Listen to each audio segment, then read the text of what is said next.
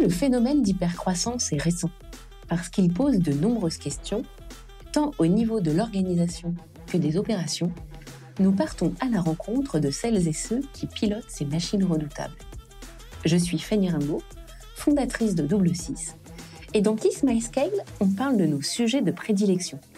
Stratégie, roadmap, équipe, growth, et parfois même, on dessine.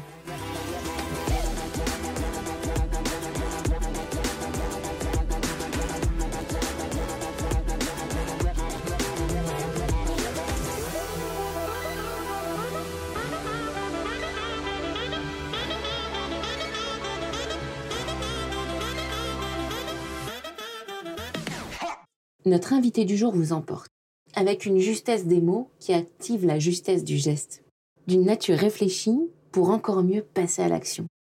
Dans cet épisode, Laetitia Korn est notre invitée. Elle est la directrice IAMIE d'Akeneo. Akeneo est une solution qui fournit des solutions de gestion de l'expérience et de l'information produit, plus communément appelée PXM ou PIM. Au cours de la discussion, Laetitia nous confie un savoir très précieux. Baignée dans le SaaS, elle revient sur son expérience et nous explique comment piloter une roadmap marketing en hypercroissance quand il s'agit d'allier les besoins immédiats et la vision long terme. C'est à suivre. Bienvenue dans Kiss My Scale. Eh ben, bienvenue Laetitia, merci d'être là ce matin. Merci à toi. pour ce eh bien pour cette interview dans notre nouvelle série euh, Kiss My Scale, qui est dédiée donc à, à réfléchir avec des directeurs marketing, euh, des, des Head of Growth, parce que on comprend au fur et à mesure des entretiens que ce sont deux métiers euh, différents. Tout à fait, oui. Donc on cherche à comprendre comment est-ce qu'on pilote l'hypercroissance euh, au niveau du marketing. Et peut-être avant d'aller euh, voir justement comment toi tu, tu opères chez Akineo, est-ce que tu pourrais nous, bah, nous dire quelques mots sur ton parcours et Oui, bien sûr. Présenter Akineo pour ceux qui ne connaissent pas l'entreprise. Bien sûr. donc moi j'ai un parcours, je dirais, assez classique. Je suis une passionnée du marketing et du marketing pour les entreprises. ça fait plus de 15 ans que j'exerce ce métier. Euh, dans le domaine évidemment euh, des éditeurs euh, et du SaaS, des éditeurs de logiciels, des cabinets de conseil, des entreprises de haute technologie. donc je suis une amoureuse de mon métier, de comprendre en fait quels sont les enjeux auxquels les entreprises font face aujourd'hui et comment une entreprise avec sa proposition de valeur peut euh, euh, optimiser sa proposition euh, via la mise au marché. concrètement, c'est ça et c'est absolument passionnant. c'est l'économie, c'est en plein cœur de l'économie, donc c'est absolument passionnant. J'ai rejoint les équipes d'Akeneo. Akeneo est une magnifique entreprise qui permet aux marques, aux commerçants et aux distributeurs d'accélérer leur potentiel de croissance en fournissant une expérience produit euh, optimisée, consistante, quels que soient les canaux de vente, que ce soit euh, en physique dans un magasin, sur un mobile, sur leur site de e-commerce, via des marketplaces. Parce qu'aujourd'hui, au-delà euh, de l'expérience client dont on entend tous très régulièrement, peut-être trop régulièrement parler, il ne faut pas mettre de côté que l'expérience client, commence aussi par l'expérience produit, parce qu'un client achète un produit. Euh, donc c'est euh, typiquement la proposition de valeur euh, d'Akeneo.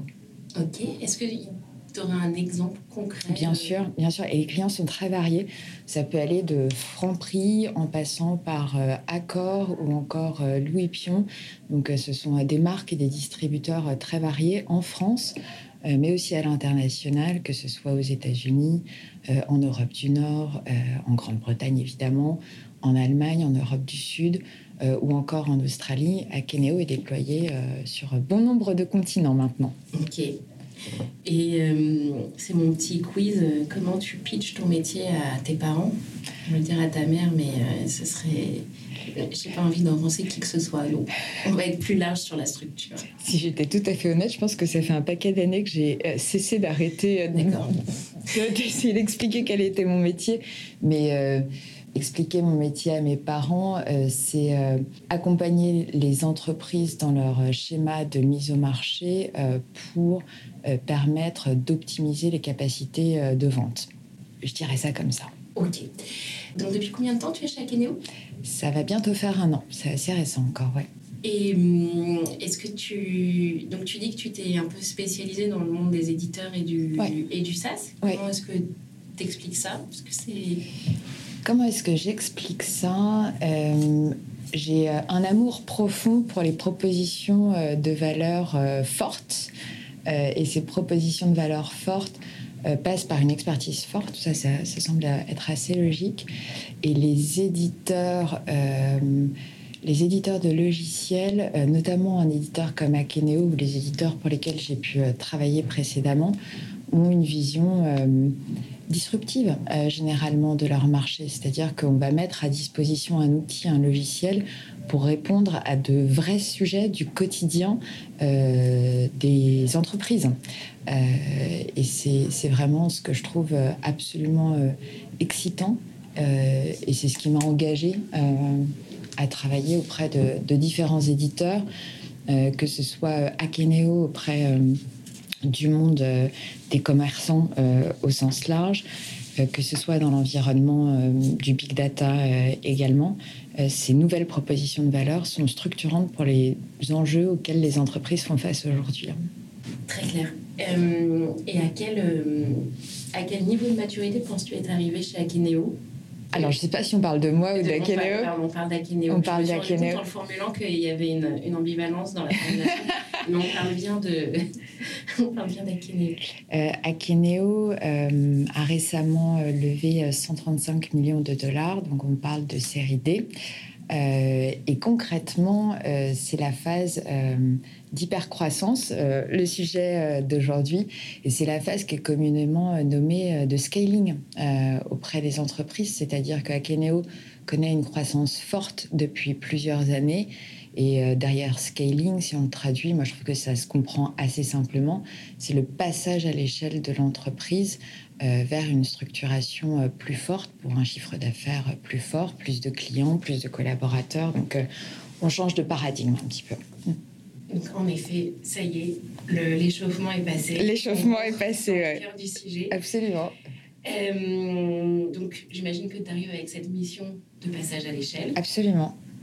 Est-ce que tu peux nous emmener un peu dans les coulisses déjà avant l'arrivée?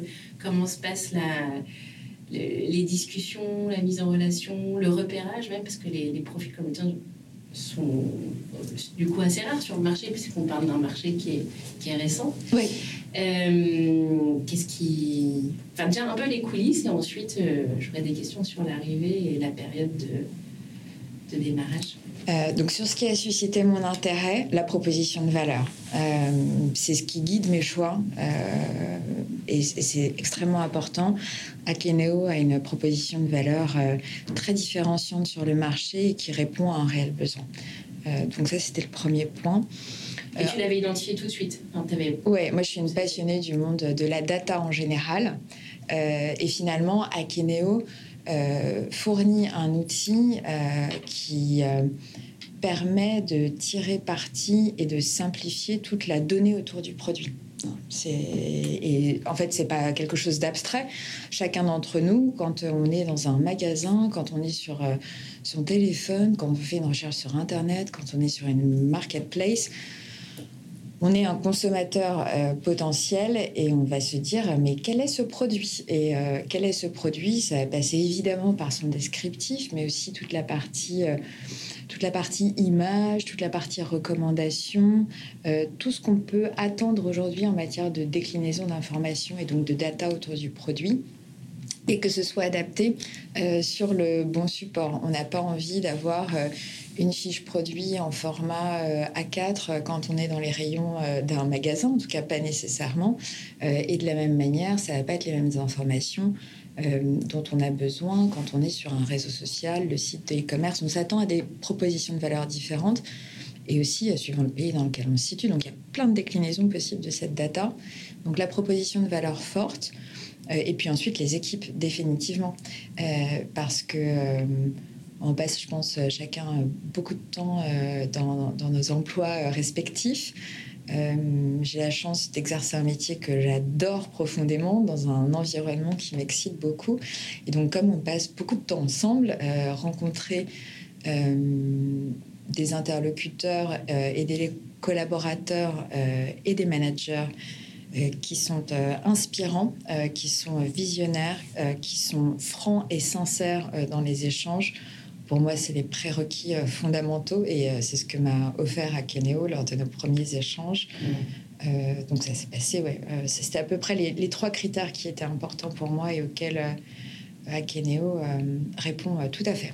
Donc tu arrives et alors on parle de ces de ces 100 premiers jours du, du CMO. C'est vrai euh, ça, c'est vrai, cette saison.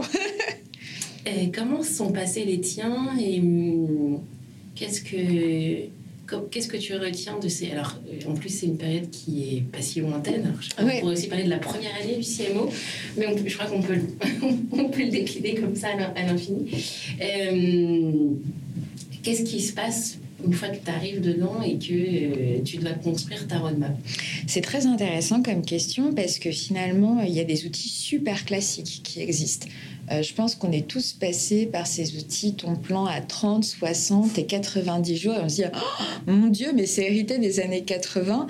Peut-être, mais c'est pas une si mauvaise idée que ça pour se dire quels vont être mes jalons euh, qu'il va falloir, qu'il va falloir d'une part établir et d'autre part essayer d'y répondre, communiquer euh, dessus. Donc euh, je pense qu'il y a une phase de euh, d'audit. c'est une forme de politesse aussi. Hein. Enfin, on arrive dans une entreprise, donc il faut savoir regarder, comprendre l'organisation, essayer de comprendre de manière un peu plus fine le produit, les marchés sur lesquels on s'adresse. Évidemment, son équipe, ça c'est absolument fondamental.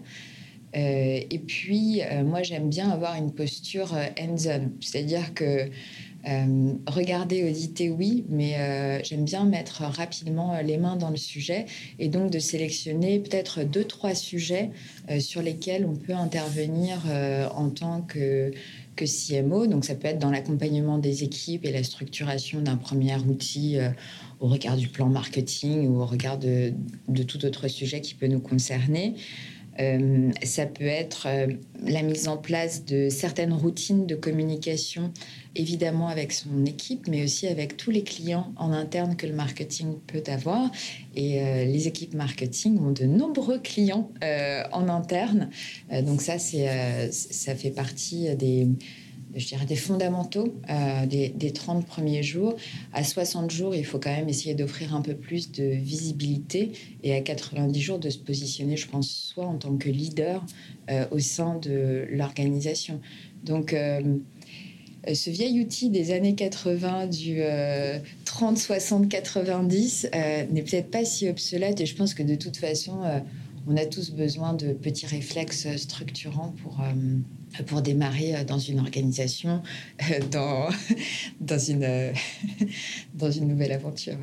je pense que tu pourrais être, être coach en, en onboarding, puisque c'est, très, c'est vraiment très bien décrit.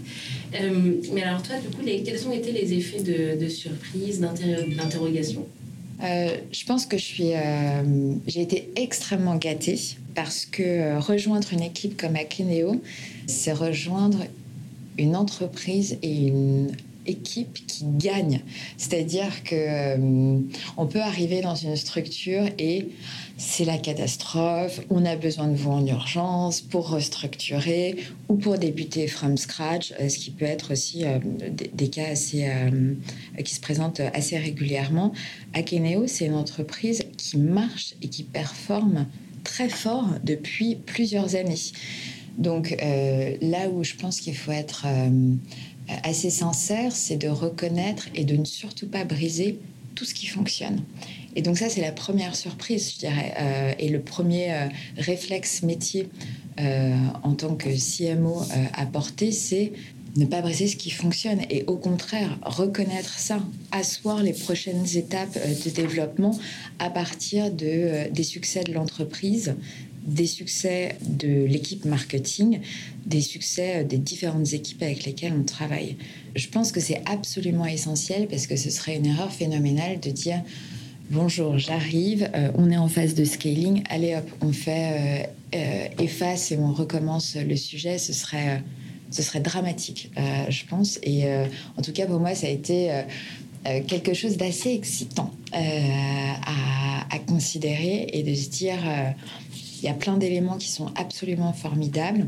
Maintenant, essayons de poser un petit peu les, les différentes parties en jeu relatifs au marketing et à la communication euh, sur la région euh, que j'ai en charge euh, pour trouver des axes d'optimisation qui peuvent paraître évidents et d'autres peut-être plus structurants à moyen terme. Très concrètement, à quel moyen fais-tu référence il y, a des, choses qui sont très simples et qui, je pense, viennent à l'esprit de tout le monde quand on parle de phase de scaling. Donc, on parle de passage à l'échelle. Donc, un bon premier réflexe, c'est se dire bah, échelle, économie d'échelle, optimisation. Euh, donc ça passe par euh, l'optimisation, évidemment, euh, euh, et en tout cas euh, l'audit des différents euh, fournisseurs marketing. J'ai la chance de travailler sur la zone IMIA APAC. Bienvenue dans la soupe d'acronymes. Donc c'est la zone Europe, Moyen-Orient, Afrique et Asie-Pacifique. Donc des fournisseurs très différents sur des continents et des pays très différents. Il y a certainement des acteurs qui peuvent travailler au niveau global, des acteurs qui sont plus appropriés sur un niveau régional. Donc faire un peu l'audit de tout ça et voir comment est-ce qu'on peut optimiser euh, les coûts, l'efficacité. Enfin, ça passe vraiment par ça aussi. Hein. Derrière le scaling, c'est aussi euh, l'économie d'échelle au regard des fournisseurs euh, marketing. Qui sont les plus gros fournisseurs marketing pour qu'on puisse se représenter un peu Alors, il y, a, je dirais, deux, trois grandes familles de, de, dépenses. Il y a les dépenses qu'on va réaliser sur le digital, des dépenses qu'on va réalisé sur ce qu'on appelle le field, donc euh, typiquement des événements physiques, ce, ce, genre de choses. Il y a vraiment des éléments qui sont ad hoc sur une région, donc on ne va pas aller euh, chercher une, grande optimisation. Par contre, euh, sur la partie digitale, il y, a, forcément des leviers à aller chercher auprès de ces fournisseurs. Donc ça, c'est ce qui paraît évident. Ensuite, quand on creuse un peu sur sur ce qu'on peut optimiser. Au-delà de, ces fournisseurs, c'est les, les outils avec lesquels on travaille. Encore une fois, il ne faut pas trop scroller tout trop fort. Hein. Il faut prendre le temps de l'audit, de l'échange avec les équipes, parce que les choses arrivent euh, rarement euh, par hasard hein, au sein d'une organisation. Euh, mais d'essayer au maximum, je dirais, de gommer les activités à très faible valeur ajoutée. Euh, et euh, le métier du marketing, euh, j'ai la chance de l'exercer depuis de nombreuses années c'est un métier qui est devenu très technique, très technologique. Et ça, c'est fantastique parce qu'il y a encore quelques années, des activités qu'on mettait des heures, des jours à réaliser avec force de fichiers Excel et de, et, de formules assez complexes à maintenir sur ces éléments. Aujourd'hui, des, des, logiciels permettent d'automatiser une bonne, une bonne partie des tâches. Et ça permet en fait aux équipes euh, de déployer la valeur ajoutée qu'ils ont pour le poste euh, qu'ils ont également euh, en charge. nettoyer un fichier Excel pendant 4 heures, ça a assez peu d'intérêt. Réfléchir au contenu qu'on va diffuser pas à pas pour positionner un message et un programme intégré, ça, ça a de la valeur. Du coup, ton équipe, comment est-ce qu'elle est organisée? Par région. Donc, euh, c'est euh, l'équipe marketing globale d'Akeneo a quatre euh, grandes divisions. La division marketing produit, la division marque, la, le, département marketing global. On va retrouver notamment une bonne partie de la machinerie marketing, et la partie Dimension, dont je m'occupe pour la zone IMIA APAC. Donc j'ai une équipe qui va s'occuper de l'Europe du Nord, une de l'Europe du Sud, une de l'Europe centrale et une de la zone APAC. Ok. Ok. Et du coup, est-ce que tu as découvert euh, un vivier d'économie euh, qui a surgi ou? Tel qu'on t'écoute, on a l'impression que c'est quand même beaucoup plus subtil que ça, mais je tente quand même la question si jamais tu as découvert euh, quelque chose qui pourrait servir à nos, à nos auditeurs je pense que l'expérience paye, c'est-à-dire que aujourd'hui, en termes de marketing pur et de dimension pur, on a tous des réflexes de coût d'acquisition du lead, euh, que ce soit via un programme Google, via un programme de content syndication, euh, via la réalisation d'un événement. Et euh, on va faire varier ce coût d'acquisition à la fois au regard du volume et à la fois au regard de la qualification du contact. Donc je pense qu'il faut être assez malin euh, avec ça euh, et ne pas hésiter euh, à challenger ses partenaires, ses fournisseurs au regard à la fois de la qualité et du volume pour le prix qu'on va aller chercher. Mais j'en dirai pas plus. D'accord, ok. Bon, est-ce que tu pourrais nous dire du quel est le principal canal de le, le canal que tu considères le plus précieux en termes de, de lead, sans nous dire le, forcément une enveloppe, mais alors, euh, je, pense que ce serait une erreur de, sélectionner un canal. Mm. Euh, la beauté euh, de l'exercice du marketing, à mon sens, tient dans deux éléments fondamentaux la connaissance de son marché et le positionnement de la proposition de valeur on peut avoir la meilleure euh, idée du monde. Euh, si la proposition de valeur n'est pas suffisamment consistante ou claire, la mise au marché sera extrêmement euh, difficile. Donc ça, c'est peut-être la partie un peu plus amont et stratégique du, marketing. Et ensuite, en termes de ce qu'on appelle le go-to-market, ça va être l'équilibre du mix. ça aussi, c'est un vieux concept, mais qui, a été fortement secoué par la pandémie. Et je pense qu'on a tous appris euh, de très riches enseignements euh, de, de la crise sanitaire euh, que l'on a traversée, c'est-à-dire que les, les frontières entre un marketing digital qui était là pour de la notoriété et de l'acquisition sur du haut du funnel versus des rencontres en personne avec plus évidemment plus d'échanges d'intuitu personnel plus de qualification euh, des besoins, c'est toujours vrai. Mais comme pendant euh, plusieurs mois, euh, voire plusieurs années, on s'est passé de cette capacité field, il a bien fallu re-réfléchir les éléments du mix digital pour créer de l'interaction et de l'interaction personnalisée avec nos clients, avec nos prospects, avec nos partenaires. Et euh, je pense que une fois que le socle fondamental euh, de la connaissance du marché, de la proposition de valeur est acquis, euh, c'est le bon équilibre du mix marketing sur lequel on va déployer ce message. Donc je ne pourrais jamais dire foncez sur le digital, foncez sur les événements en personne de, petits formats euh, qui, vont euh, vous offrir plus de temps euh, avec les interlocuteurs auxquels vous souhaitez parler. Je pense sincèrement que c'est un tout et que c'est un tout. pour revenir à notre sujet d'hypercroissance, qu'il faut savoir mesurer assez finement en termes d'efficacité et qu'il faut savoir revisiter extrêmement régulièrement.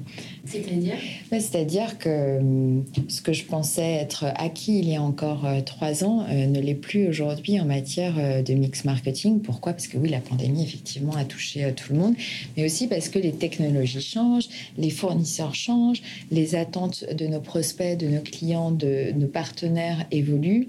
Et ce qui était vrai avant la pandémie, pendant la pandémie et aujourd'hui post-pandémie ne recouvre plus la même réalité euh, sur ce qu'on attend euh, d'un message via le digital, d'un message via un événement, d'un message via les différents outils de communication et de relations presse euh, que l'on peut avoir. Alors, justement, il y a un pari qu'on fait, nous, au travers de ces entretiens.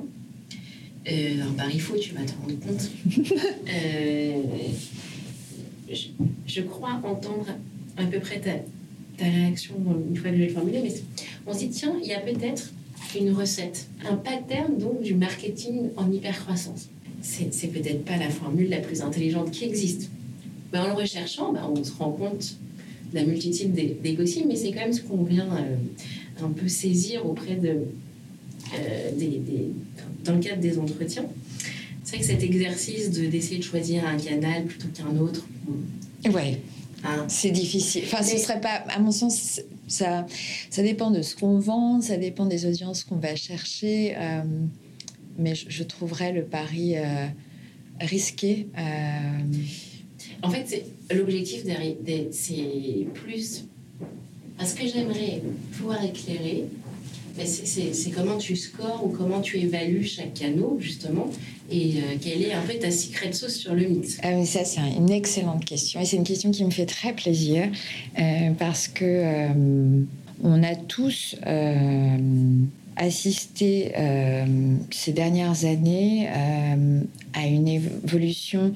Et là, pour le coup, l'expérience client est, extrêmement importante dans le métier du B2B également. C'est-à-dire que avant, on pouvait parler d'un produit qu'on mettait en vente euh, sans nécessairement euh, raconter euh, d'histoire. Et ça pouvait fonctionner, quoi. Aujourd'hui, si on ne s'intéresse pas à la production de contenu qui fait sens pour l'audience que l'on va chercher, on va vite faire face à un mur. Donc, si je, s'il me tient à cœur de partager un élément de recette magique, ce serait celle de s'intéresser à son marché et d'identifier sur son marché qu'est-ce qui anime ce marché euh, sur lequel on est euh, installé? Dans le cas d'Akeneo, aujourd'hui, quels sont les enjeux auxquels les marques, euh, les distributeurs, les commerçants font face quand ils doivent accroître leur part euh, de marché, préserver euh, leur marge, euh, s'étendre sur un scope géographique plus large, répondre à de nouvelles attentes des consommateurs. Qu'est-ce qui anime nos clients et qu'est-ce qui anime nos prospects? Et si on n'identifie pas ça, eh bien là, ma secret sauce tient en pas de bras, pas de chocolat. C'est-à-dire que pas de go-to-market efficace si on n'a pas un message et un contenu qui fait sens pour son marché. Expliquer que mon produit, euh, c'est le meilleur, super. Mais dans quelle mesure euh, ma proposition de valeur répond à des enjeux de haut niveau euh, au sein des organisations, le pourquoi est important, se positionner de manière à positionner l'entreprise de manière à avoir des experts qui vont décrypter ces tendances, c'est absolument essentiel. On est encore quand même sur des marchés euh, d'évangélisation, euh, même si on peut tous très bien comprendre ce à quoi ressemble l'expérience produit. Ça, c'est un élément fondamental. Et ensuite, au niveau du go-to-market, on va utiliser certains canaux pour mettre en œuvre ces messages de haut niveau. Et le comment, euh, là, ça va être euh, des éléments euh, qui sont plus de l'ordre de l'évaluation. Donc, pour répondre précisément à ta question, j'irais construire un contenu qui soit approprié aux différentes phases d'acquisition d'un prospect et aussi aux phases de rétention d'un client. Comment construire un contenu de notoriété qui répond à haut niveau aux enjeux du marché auquel on s'adresse comment créer un contenu euh, qui va plus accompagner nos audiences sur l'évaluation euh, de différentes euh, solutions, leur efficacité. Et troisième phase, comment est-ce qu'on va les rassurer au regard du positionnement de l'entreprise, de, ses succès auprès de ses clients et, de, son sérieux et de son poids sur le marché. Et en ce sens, le pas de bras, pas de chocolat est extrêmement important parce que on peut avoir le meilleur mix du monde euh, si on ne sait pas de quoi on parle euh, et si ça fait pas sens pour le marché, euh, on va dans le mur. Et ça aujourd'hui, ça porte, ça porte, je pense, ce qui est nécessaire pour grandir sur un marché de se mettre à la place de notre prospect, de se mettre à la place de notre client et de se dire qu'est-ce qu'il peut attendre de nous? Quelle est la proposition de valeur qu'il va aller chercher, quel niveau d'information, à quel moment euh, du cycle euh, d'acquisition. Et en ça, les éléments de marketing B2B et B2C se sont euh, rapprochés, et ça c'est extrêmement intéressant avec les mêmes éléments. On n'achète pas un logiciel comme on achète un t-shirt, ça c'est évident. Mais cette tendance est extrêmement intéressante. Et du coup, c'est quand même une tendance qui nous demande euh, beaucoup de, temps disponible euh, pour les équipes pour travailler à ces contenus. Euh, c'est des éléments qui sont à très forte valeur ajoutée. Et c'est là où c'est très malin aussi dans, la, dans les bonnes pratiques, à mon sens, de savoir automatiser une partie des activités qui peuvent être à plus faible valeur ajoutée pour se dégager du temps au niveau de la compréhension du marché, la construction des messages et finalement la construction de programmes marketing et communication euh, intégrés qui vont utiliser tous les éléments du mix marketing pour porter ces messages de manière consistante. On voit bien comment tu racontes aussi le, comment le B2B est certainement porté par des, des entreprises en hyper-croissance, donc de fait un peu en avance aussi sur les méthodes marketing, comment le B2B se saisit de, de la marque média, qui est quand même un concept B2C. Euh, ça fait quand même quelques années que, que du côté du B2C, c'est un enjeu. Le B2B y arrive. Euh, comment vous organisez du coup pour produire ce contenu à haute valeur ajoutée? Est-ce que vous avez internalisé une une capacité de production? Euh, Est-ce que ce qui est magnifique, c'est qu'on a de vraies équipes d'experts euh, sur le produit, de vraies équipes d'experts euh, au niveau du marché. Et l'articulation et la production se fait principalement en interne avec des exercices qui sont vivants. Tout au long de l'année, on essaye plus ou moins de, sacraliser et d'organiser, hein, parce qu'on ne peut pas faire les choses au fil de l'eau. Ce serait. parce que là, excuse-moi, j'entends toutes tes homologues tes homologues euh, penser à leur propre production de contenu et souvent le chemin infernal que c'est pour la personne au marketing que d'obtenir les, les, les, recueils d'experts, enfin les expertises internes, etc. Donc si vous, vous avez... Ah non, ça, c'est plutôt léger chez nous. Euh, ben, a... C'est ce que j'entends dans, dans, ton, dans ton ton. Donc, ouais, c'est plutôt... Comment vous êtes organisé À Kenéo, c'est euh, dans les éléments, euh, quand on discutait au début sur tu arrives dans une organisation et elle marche euh, déjà très bien, donc il faut surtout pas mettre en péril euh, ce qui fonctionne euh, très bien. Au contraire, s'appuyer dessus. Ce qui est très spécifique à Akeneo, je pense aussi, c'est sa culture d'entreprise. et c'est pas un, élément ou un terme galvaudé au sein d'Akeneo. C'est encore très frais pour moi, donc c'est assez évident. Et, dans, les éléments de culture d'entreprise, il y a la bienveillance. Et la bienveillance vaut pour chaque membre euh, au sein d'une équipe et entre les équipes. Donc quand on a besoin euh, d'informations, elle est disponible et on trouve toujours une solution pour mettre à disposition cette information euh, et construire un nouveau contenu si nécessaire ensemble. Ensuite, en termes de structuration d'équipe marketing, on a une équipe marketing produit, on a une équipe marketing euh, globale aussi qui va euh, gérer une partie de la création du contenu en global. Donc, eux vont travailler avec euh, les interlocuteurs et leurs homologues du développement produit. Et également, on va essayer de, je dirais, de faire un loop back. Et ça, c'est l'exercice qui est très intéressant quand euh, on est sur une phase de scaling euh, qui euh, intègre de l'internationalisation.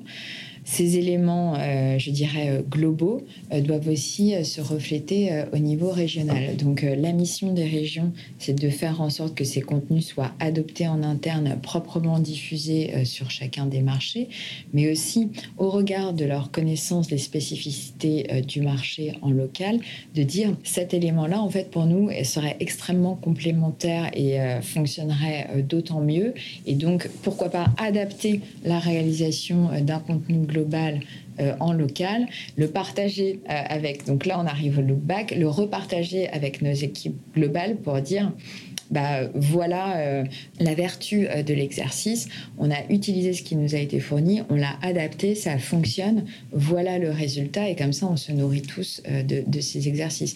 Donc la production de contenu est internalisée, gérée par les équipes globales, relayée par les équipes locales. Qui traduisent qui traduisent, qui ah, la traduction, euh, oui, c'est évident, qui localisent en fait. Je dirais, je suis assez attachée à cette euh, terminologie parce que euh, la traduction est un élément, la localisation en est un autre. On s'exprime pas de la même manière dans tous les pays.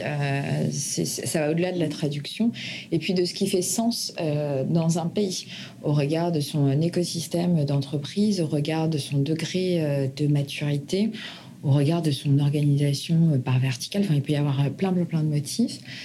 Euh, et les experts de la connaissance marché d'un point de vue régional ou local peuvent faire valoir des éléments complémentaires qui vont faire que ce contenu va être parfaitement adapté, va faire parfaitement sens pour l'audience qu'on va aller chercher. Et là, il y a l'effet de loop back. Donc on gagne énormément de temps parce qu'on a des experts en interne euh, qui nous alimentent euh, de contenu sur des thématiques que l'on travaille et qu'on définit en avance pour construire ces programmes marketing intégrés. Mais l'expertise locale, c'est là où on va aller créer de la valeur pour pour permettre euh, une mise au marché euh, plus efficace et faire sens auprès des audiences, avoir des choses intéressantes euh, à raconter auprès des audiences qu'on va aller chercher. Je te demandais quelle était la maturité d'Akeneo quand tu es arrivé. vous étiez au passage à l'échelle.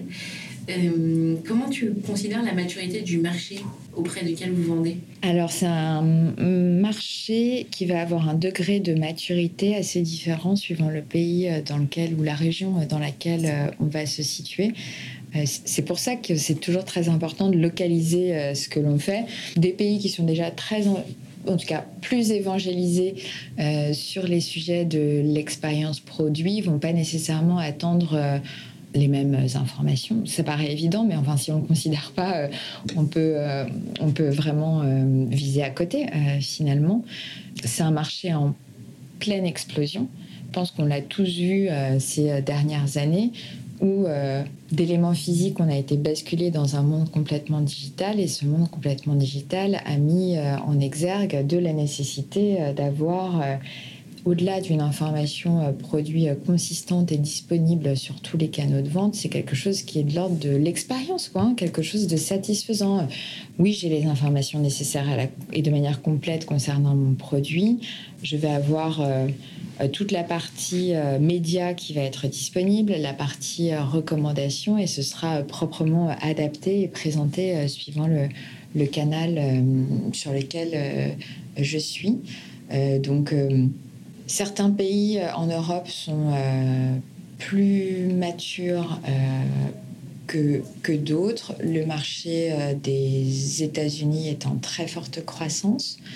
Ce qui est intéressant, à mon sens, de noter en matière d'expérience produit, c'est que ça reflète aussi une, un changement structurel au niveau des organisations. si on s'intéresse à nos commerçants, à nos marques, à nos distributeurs, Aujourd'hui, euh, ces acteurs euh, doivent répondre de manière extrêmement agile euh, et extrêmement appropriée à des attentes de consommateurs qui sont toujours plus volatiles, ce serait pas le bon terme, mais en tout cas toujours plus rapides.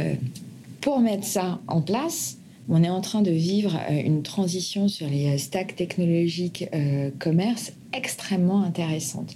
Et euh, cette transition euh, technologique que l'on voit dans le monde des marques, des retailers euh, et des commerçants se reflète aussi dans différents mondes de l'entreprise.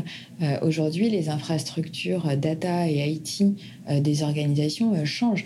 On a vu l'évolution des infrastructures dites on-premise, donc on avait ces informations qui étaient stockées en physique chez soi, au développement et à l'avènement du cloud. Aujourd'hui, euh, une marque, un distributeur, un commerçant doit pouvoir avoir une euh, stack euh, commerce qui soit très agile pour répondre à ces enjeux-là. Donc l'expérience produit, je pense que c'est quelque chose qu'aujourd'hui de plus en plus d'entreprises entendent et qui devient de plus en plus un impératif soit pour gagner des parts de marché, défendre des parts de marché, assurer euh, une marge plus importante parce qu'au-delà d'un produit, on va aussi vendre des valeurs et l'engagement d'une marque, ce à quoi les, les consommateurs sont de plus euh, attentifs. En matière d'organisation euh, auprès des marques, des distributeurs et des commerçants, il faut aussi une stack commerce d'un point de vue IT qui soit suffisamment agile pour gérer ces nouvelles demandes. Et c'est à la fois une transformation euh, des attentes du marché. Certes, les points de valeur ne sont plus les mêmes, les attentes ne sont plus les mêmes, mais pour euh, rendre, ça c'est le, finalement le pourquoi, pour rendre cela possible, le comment, euh, dans la vraie vie de tous les jours, les entreprises s'interrogent sur leur, leur système d'information pour rendre ces expériences possibles. Mais alors, et ce, constat-là, je, vois bien le constat. Euh, Si on imagine qu'il y a un niveau de maturité différent par zone, comment, parce que du coup j'en reviens à mon pattern, comment ton pattern s'ajuste, ton mix, euh, à un niveau de... C'est une très bonne question. Et c'est dans les éléments, quand on parle de structuration et de scaling, en fait, il y a, dans les... On a parlé un peu d'éléments du succès. La réalisation et la communication du plan marketing euh, en font évidemment euh, partie. Il ne faut pas que ce soit quelque chose de secret. Il faut que ce soit clair, limpide et partagé pour accompagner la transformation de l'entreprise. Euh, dans l'appréhension du marché pour répondre à ta question. On ne peut pas fournir à tout le monde la même chose. Donc l'entreprise dans sa phase de scaling, je crois qu'Akeneo a des clients, je ne voudrais pas te dire de bêtises, mais dans euh, plus de 50 pays. Akeneo n'est pas physiquement présent dans plus de 50 pays. Euh, ce serait un non-sens d'un point de vue économique pour l'entreprise. Mais par contre, on va essayer d'identifier quels sont nos marchés euh, prioritaires sur lesquels on va maximiser réaliser nos investissements parce qu'on va maximiser nos attentes de croissance sur ces marchés versus euh, des marchés qui vont peut-être être un peu plus matures et que l'on va devoir euh, soutenir versus des marchés qui vont peut-être être, plus opportunistiques. C'est un élément absolument fondamental dans l'alignement du go-to-market parce que croire que l'on peut fournir à tout le monde la même chose euh, en phase de scaling, c'est une très bonne remarque, ce serait une erreur. Donc la notion de tiering euh, de marché et de priorisation de marché euh, fait, fait partie des éléments très importants à considérer d'une part pour mesurer l'efficacité de ce qu'on réalise, tester, voire s'assurer de, certains succès et de certains patterns pour pouvoir les réitérer dans d'autres marchés. Est-ce que tu observes, euh, je sais pas moi, un combo magique entre euh, une très grande présence événementielle plus euh, des campagnes LinkedIn ou je te donne vraiment des exemples au pif, mais entre est-ce qu'il y, y, a des choses que tu observes justement en fonction de la maturité qui sont particulièrement gagnants et dont tu sais que tu en feras un, qui font partie de tes apprentissages actuels international notamment, peut-être un challenge la, trame du mix reste identique quel que soit le marché. C'est-à-dire qu'on a toujours les, mêmes euh, outils ou les mêmes canaux pour aller euh, parler à nos audiences. Euh, par contre, suivant le degré de maturité de la région à laquelle on s'adresse, on va pouvoir peut-être plus ou moins accentuer les éléments de communication, de notoriété, de relations médias. Euh, qui sont une partie euh, très particulière euh, du. Quand on dit marketing et communication, c'est vraiment deux métiers différents. Il ne faut pas mélanger les expertises. Le message et, et le, contenu que l'on mettra à disposition de nos prospects et de nos clients ne va pas nécessairement intéresser les médias et inversement. les attentes, en tout cas, sont assez différentes. Donc c'est une expertise à mesurer et à savoir piloter, mais qui a un effet fort parce que bah, la reconnaissance dans un marché euh, passe aussi par la représentation euh, sur la partie communication euh, et médias en B2B, ce qui peut être assez différent en B2C, mais en B2B, oui, c'est quelque chose qui va être assez différenciant. Ah oui, donc toi, tu dirais qu'il y a un gros besoin de awareness, il faut, mettre, faut mettre gros sur la... Ouais, et il vaut mieux le faire sur euh, quelques, sur quelques régions euh, sélectionnées et ne pas dire bon, on va le faire chez tout le monde. Ça, ce serait faux, euh, à mon sens. parce que quand on se donne les moyens de quelque chose, il faut, faut le faire correctement et c'est pas une activité marginale. Mmh. pas du tout. C'est une activité qui, à mon sens, est, est assez structurante. Ensuite, dans les éléments du mix, bah, on est peut-être plus sélectif, mais finalement, on, va, on sera plus sélectif dans les activités si le budget est restreint. Mais euh, moi, je tiens euh, très fortement à avoir un mix marketing euh, à la fois digital et field pour les pays qui sont prioritaires. Ça permet plus d'agilité. Et puis, Comme on s'attend aujourd'hui à avoir une expérience produit qui soit en magasin euh, et en ligne, aujourd'hui, euh, un client ou un prospect B2B euh, s'attend et souhaite pouvoir nous rencontrer de manière digitalisée, si j'ose dire, et de manière physique également. Donc, je ne recommanderais pas de couper un canal. Mais plutôt d'adapter ces investissements au regard de la croissance qu'on a à aller chercher sur chacun de ces marchés. Il y a une partie que j'aimerais vraiment ouvrir avec toi, c'est le marketing en SaaS. Ouais. Et peut-être pour fermer du coup le chapitre marketing en hypercroissance. Du coup, là, si on fait un peu le, le, résumé de ce qu'on se dit, qu'est-ce qui distingue un, un marketing en hypercroissance d'un marketing classique? De manière euh, très automatique, gérer les objectifs à aller chercher. C'est-à-dire que quand on parle d'hypercroissance, on parle euh, de doublement des objectifs. Donc c'est pas euh, anodin en termes d'organisation des mmh. équipes, en termes de méthodologie de travail, en termes de planification. Ces éléments deviennent nécessaires versus un millefeuille opportunistique d'activité qui peut fonctionner avant ces étapes. On peut être opportuniste dans l'organisation de ces activités marketing et communication euh, jusqu'à un certain niveau, et ça peut très bien fonctionner. Quand on va passer à l'échelle, euh, ce qui en hyper croissance, ça va exiger euh, plus, d'organisation, de structuration du plan, de lisibilité du plan. Et ça, c'est des éléments qui me semblent fondamentaux. ce qui est de la technique ou de l'outillage euh, marketing, à mon sens, ça, ça vaut pour toutes les organisations. C'est-à-dire qu'aujourd'hui, une organisation, euh, euh, qu'elle soit en hyper croissance ou non, mais qui ne fait pas d'AB testing, bah, on a loupé un truc, quoi. ça fait partie des bonnes pratiques. Et du coup, toi, qu'est-ce que ça dit de la. J'allais dire, qu'est-ce que ça dit de la CMOCT de, de chercher ce. ce ce dédoublement des objectifs cette, C'est ultra excitant. Et je pense que l'ensemble de l'organisation est très excité euh, sur, euh, sur ces enjeux. Euh, c'est fantastique d'être dans une organisation qui a une proposition de valeur forte, une proposition de valeur qui évolue, qui est soutenue par une nouvelle levée de fonds, qui est soutenue par une internationalisation forte et bien sélectionnée. Hein. C'est ce qu'on se disait tout à l'heure. Donc c'est extrêmement excitant. Euh, ce que ça dit de moi, euh, c'est que j'adore les challenges, ça c'est certain, euh, et que j'adore déployer le trésor d'une organisation avec un passage à l'échelle qui soit bien structuré, bien lisible, à partir duquel on puisse échanger et à partir duquel on puisse être agile. Être agile, si on n'a pas des fondamentaux solides, bonne chance. Est-ce que ça veut aussi dire qu'il y a un moment où tu sais que tu auras joué ta partie et tu iras chercher ce. qu'une fois l'industrialisation posée, est-ce que tu te reconnais dans cette phase-là de l'entreprise ou, ou tu, tu, sauras apprécier les fruits euh, que tu as? Est-ce que je saurais me relaxer?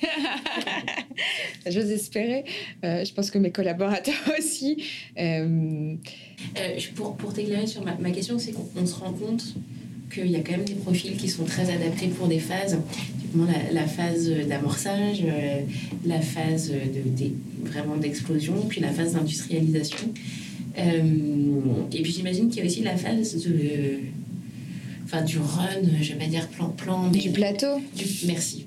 Et toutes se respectent. Toutes se respectent. Euh, je suis assez d'accord. Il y a certainement des étapes dans notre vie, dans nos carrières respectives. Euh, où on s'est dit ah tiens là je suis adaptée pour ce moment dans l'entreprise et puis euh, là c'est plus mon histoire en fait hein. ce que fait l'entreprise euh, c'est pas là où mes compétences sont les plus sont les plus adaptées après faire porter la responsabilité de cela au niveau de l'entreprise, c'est juste, mais c'est pas suffisant.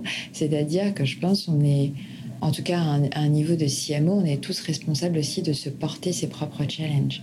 Et des challenges, on en a plein quand on est en hyper croissance. Il y a celui de la réalisation du chiffre, il y a celui euh, euh, de travailler euh, de manière étroite, consistante avec nos clients pour mieux les comprendre, mieux comprendre leurs attentes et, travailler vraiment en étroite collaboration avec eux. Il y a nos partenaires, il y a l'expansion géographique. Donc, j'ai pas envie d'avoir une phrase à la Walt Disney, quoi, à te dire euh, sky is the limit ou un truc comme ça, mais euh, je suis pas dans cette phase de questionnement mm. aujourd'hui. Je pense que ce serait... Oui, c'est que plus une, question rétro, c'est-à-dire est-ce que tu vois ton propre pattern dans le en tout cas, ce qui est, ce qui est, certain, c'est que euh, j'ai la chance d'exercer un métier euh, dans des organisations pour lesquelles je n'ai jamais fait face à l'ennui. Et que l'ennui m'ennuie d'avance. Donc euh, oui, j'ai besoin d'organisations challengeantes, excitantes, où on sait se projeter sur un challenge finalement la répétition ronronnante serait peut-être pas là où j'exercerais le mieux mes compétences. Ouais. Nul doute. Est-ce que tu crois que tu peux nous accorder quelques minutes pour ouvrir un chapitre SAS? Allez, let's go SAS. Je trouve que le, SAS arrive avec une espèce de d'image d'épinal qui entoure tu vois, le, sujet du SAS, je pense que chaque CMO doit hum, soit s'approprier, soit déconstruire. Mais euh, je, donc, pour rentrer dans le sujet, on se rend compte que finalement, un certain nombre de SAS euh, sont. J'adore cette expression d'un confrère, euh, des SOAS, des Software with a Service. Ah ouais, c'est bien. C'est pas mal. Hein c'est pas mal, j'aime bien. Et, et, ce truc où on a l'impression que la, tu vois, quand je dis l'image d'épinal, c'est presque la technologie, cette mythologie du robot, de l'intelligence artificielle qui va faire plein de choses, euh, mhm. développer parce que les, plus rapidement que les humains. Et en fait, on se rend compte à quel point euh, les, humains sont importants, même dans les. Absolument. Dans les, Comment toi, tu. Déjà, est-ce que ce, qu'est-ce qu'évoque cette. Euh, cette image, cette photographie décrite très longuement, mais comment ça fait écho chez toi qui est spécialiste du sujet Comment tu l'interprètes du, du marketing? Alors je rejoins avec toi euh, le fait que le euh, facilite euh, beaucoup de choses. Le SaaS va faciliter la prise en main d'un outil au sein d'une organisation. pas besoin d'héberger la solution, va faciliter la maintenance de cet outil qui sera réalisé euh, on the fly ou, euh, quasiment, euh, peut garantir les degrés de sécurité, je n'irai pas m'engager là-dedans, mais en tout cas, c'est des systèmes qui aujourd'hui sont très largement sécurisés. Donc le SaaS est un très grand facilitateur. Et avec l'arrivée du SaaS, j'aime bien l'idée de with a service parce qu'aujourd'hui, on s'attend à ce qu'un logiciel traite un sujet concernant un élément technique dans l'entreprise, mais que ce soit aussi une plateforme. On a vu l'émergence de l'UX depuis euh, aujourd'hui de nombreuses années que ce soit une plateforme dans laquelle euh, les différentes parties de l'entreprise puissent collaborer de manière euh, agréable, structurée et qui reflète les process de l'organisation.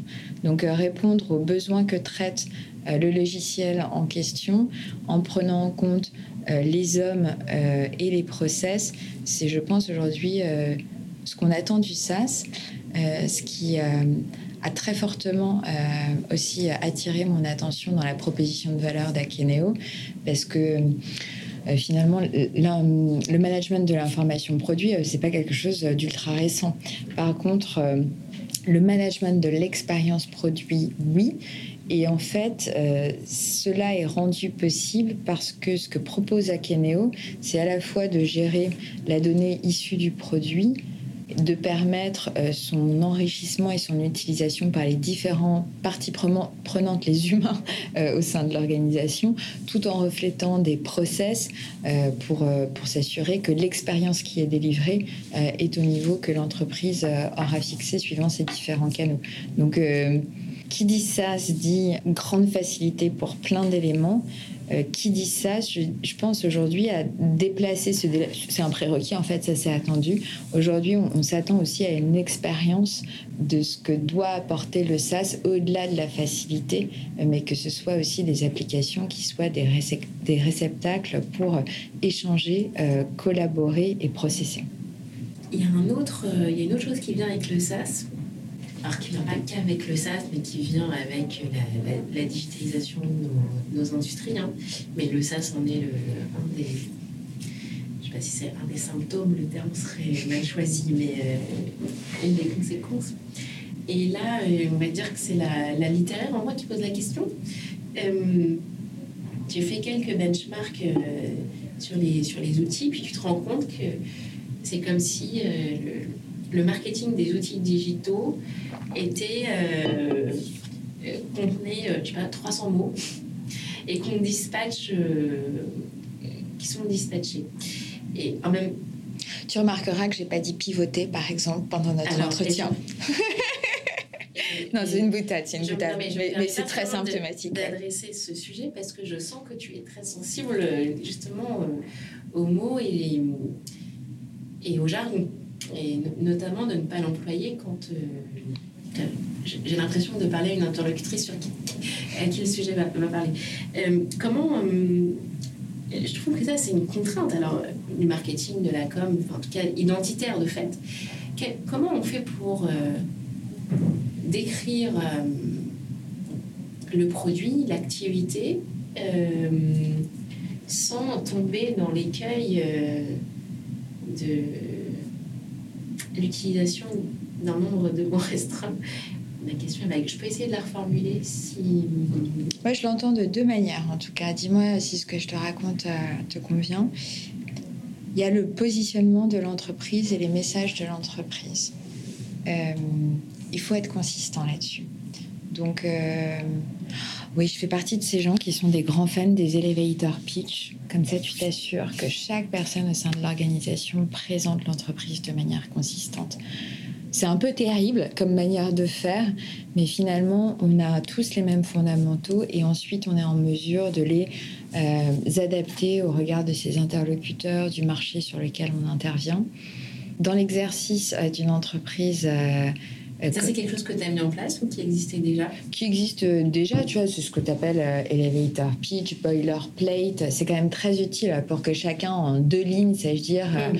bah, tu vois, dans le cadre d'Akeneo, bah, qu'on est leader sur le marché du PXM et qu'on permet aux entreprises d'accroître leur croissance via la vente et l'expérience produit sur les différents canaux. Il y a un moment, il faut bien être clair sur le sujet. Il ne faut pas que ce soit récité, il faut que ce soit vivant.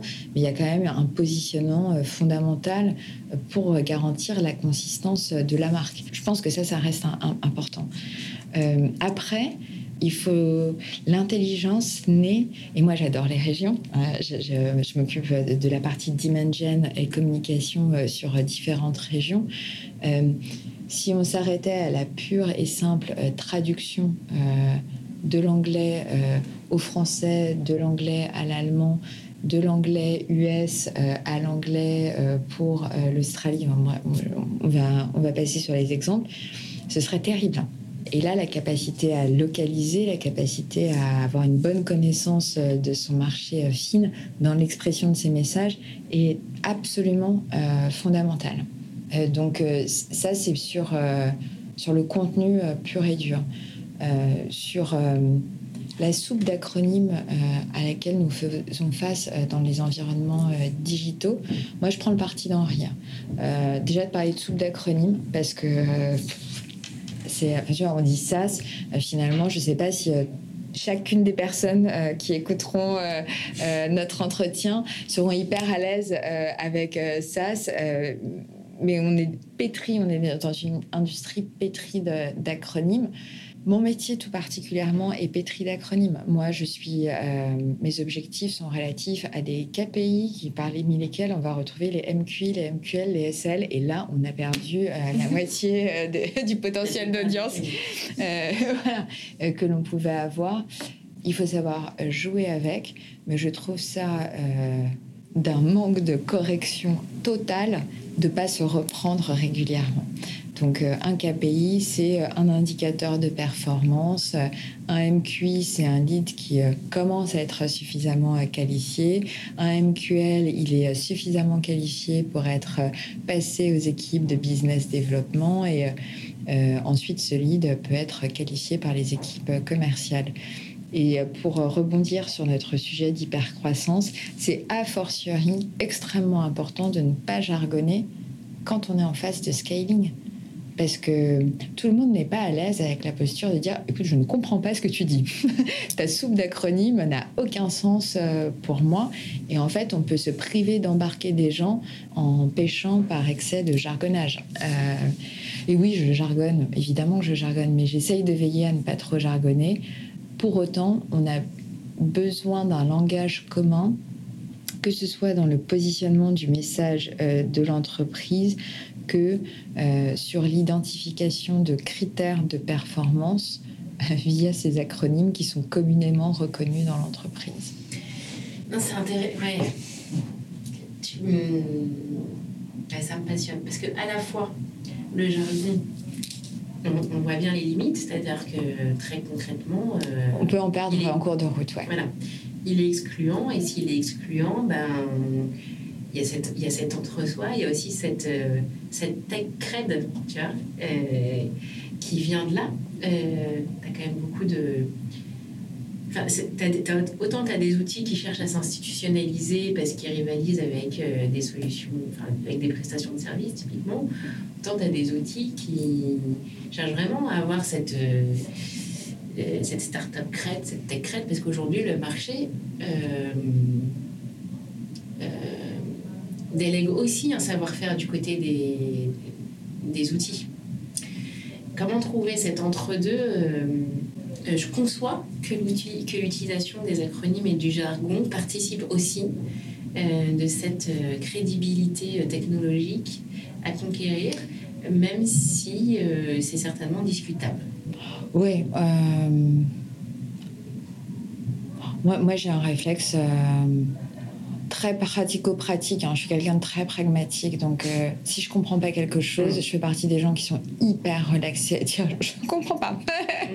Euh, et le jour où je fais face à des interlocuteurs euh, qui porteraient un regard condescendant pour répondre à une question de clarification, je pense qu'il y a un sujet à creuser. et aussi je pense que pour une entreprise, d'avoir un message clair euh, et compréhensible euh, à différents degrés, à différents moments du cycle de vie euh, du prospect ou du client qu'on peut aller chercher, c'est absolument essentiel. Et là aussi, c'est une des missions du marketing dans le, positionnement d'un message qui se comprend facilement. J'ai pas de problème à utiliser le terme de vulgarisation.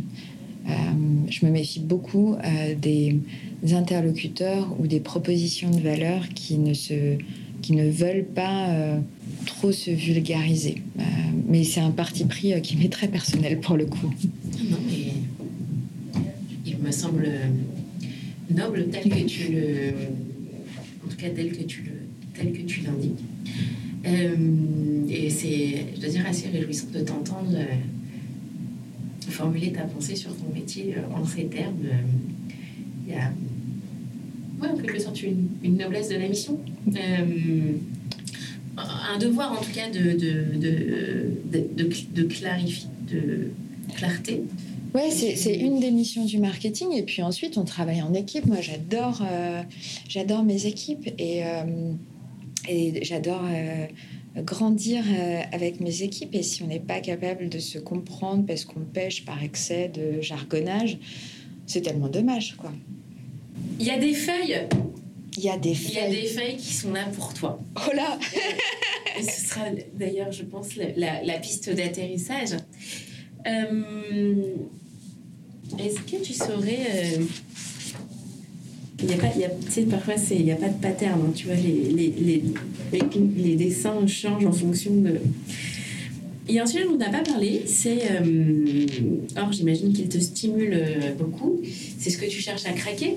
Euh, est-ce que tu peux me faire un dessin justement sur, euh, je sais pas si on peut appeler ça le caillou dans la chaussure, mais en tout cas cette espèce d'équation qui t'anime et euh, quelque chose que tu cherches à craquer dans ton activité, dans ta mission?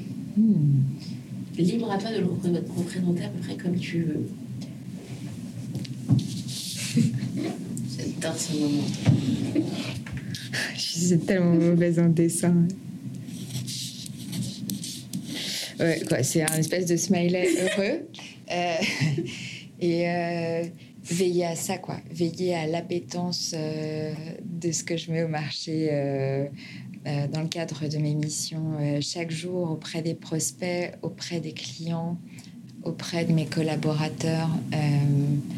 je crois que la satisfaction dont on est responsable d'un point de vue marketing et d'un point de vue euh, managérial, euh, c'est certainement une des clés les plus importantes qui m'a été donnée euh, assez récemment. C'est-à-dire que tirer satisfaction de ce que l'on fait au quotidien en tant que professionnel, c'est la clé pour le développement. Et oui, et ça passe par la satisfaction de ses clients en interne, en mmh. externe, de son équipe. Euh, et c'est quelque chose euh, que je continue à craquer au quotidien parce que rien n'est jamais acquis avec ça. Donc, euh, ouais, la satisfaction. Du coup, là, on, les... on reconnaîtra le, smiley du NPS. ce, ce truc-là va, va, valoir très cher. c'est ça. On a parlé NFT la semaine dernière, donc je te remercie, je te remercie de bien vouloir le signer pour que financer le. Non, je ne pas ça. C'est-à-dire que tu as des, aussi as des processus de scoring euh, sur toutes tes. Euh, Alors, dans, dans nous, d'un point de vue marketing, on a un, un métier très. Euh, très piloté par de nombreux indicateurs. Donc finalement, tu vas avoir l'efficacité d'un message qui est délivré euh, par un email via les réseaux sociaux euh, qui va être noté avec un taux d'ouverture, un taux de clic, un taux euh, d'abonnement. Tu fais un événement physique, tu peux avoir des études de satisfaction.